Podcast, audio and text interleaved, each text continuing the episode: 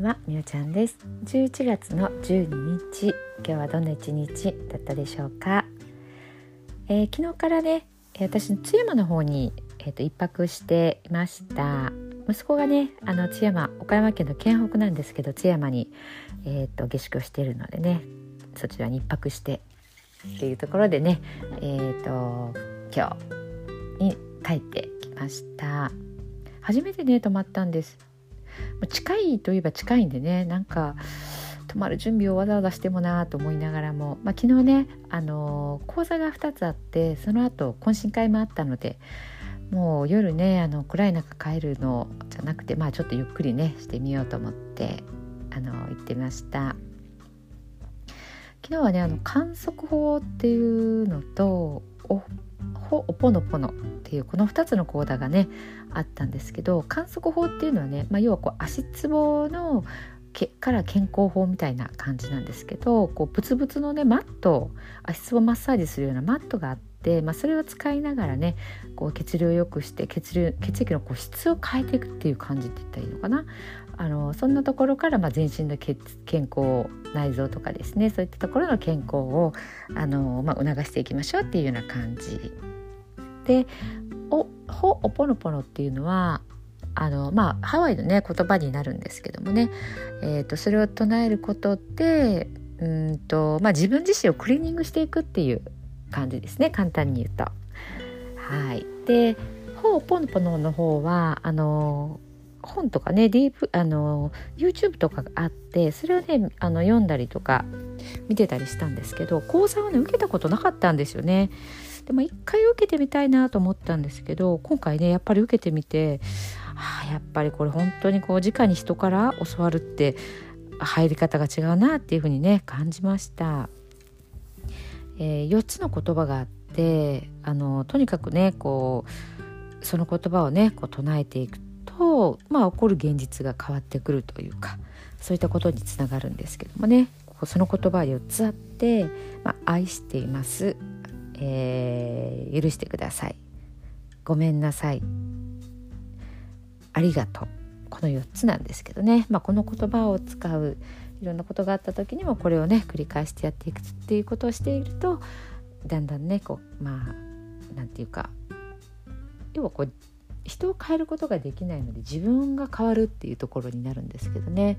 まあ、そんなことをねちょっとお話で聞いてあのー前よりはこうちょっと入ってきたかなっていう感じですねもうこれは継続しないと意味がないので知っただけではね効果がないっていうものなので、まあ、これを忘れずにできるかどうかっていうのがまたこれ私自身のなんかねあっていうことがよくあるのでちょっとせっかくねあの受けたので覚えてみたいなと思います。まあ、観測法の方では足の裏をねこうすごくこうどれぐらいとかな？1時間近くはでも踏んでたと思うんですよね。かなりね硬いし突起がね深いのでやっぱりこう叫んでる人とかねもう全然こう悶絶の方とかもねいらっしゃいましたね。私はねあの家にねこう簡単なもうそれこそ100均であるようなあの足つぼのものがあるんですよね。えーと、私のはね竹なんですけど、えーと、突起がポコポコ出たやつでもうだいぶ使ってるから突起はなんか落ちてなくなったりもしてるんですけど、まあ、それでもそれにね割とまめに乗るので観測法やった時もねさほど痛くはなかったんですよね。で本当はねもうすごくこうその上でジャンプしてもいいくらいに押し付けるっていうのが理想らしいのでさすがに私もねそこまではちょっとあのやらなかったんですけど、まあ、それをやると本当にねあのいろんな病気が治ったとか体が良くなったっていうのがねあるみたいなのでもし興味があったら調べてみてください。観測って台湾かな？発祥が。はい。あのー、えっ、ー、と「寒」っていう字がですねあの「うかんむり」ですね「うかんむり」の「寒」でえっ、と不足はもう足っていう字になります。もう観測で入れたらすぐ出てくると思いますので。はい見てみてください。はいまあそれが終わってねあのー、懇親会でもちょっといろいろな話をして。で今朝、えー、朝ねあのー、サムハラ神社っていうところの奥宮に行ってきました。もうね津山盆地なんですけど霧がすごくて。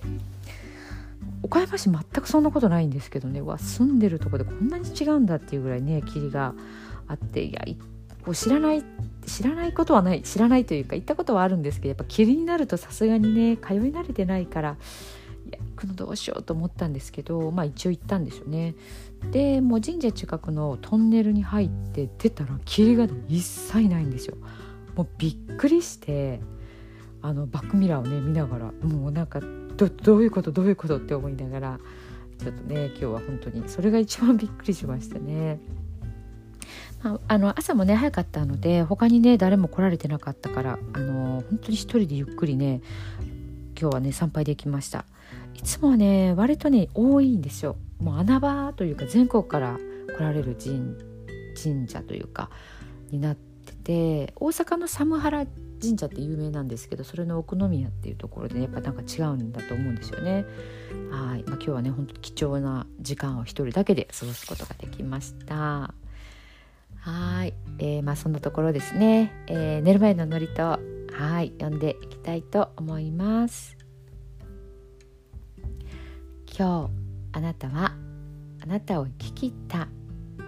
ポジティブなあなたを表現したならポジティブなあなたを生き切ったということ。ネガティブなあなたを表現したならネガティブなあなたを生き切ったということ。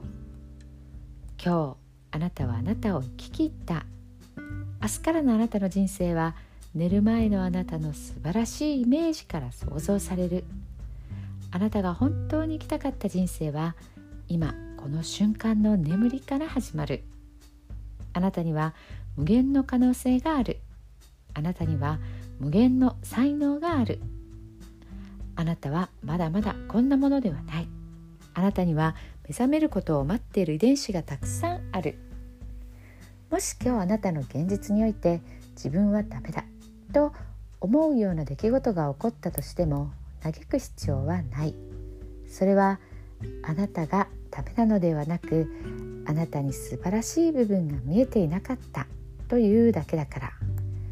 もし今日あなたの現実において自分は才能がないと思うような出来事が起こったとしても嘆く必要はない。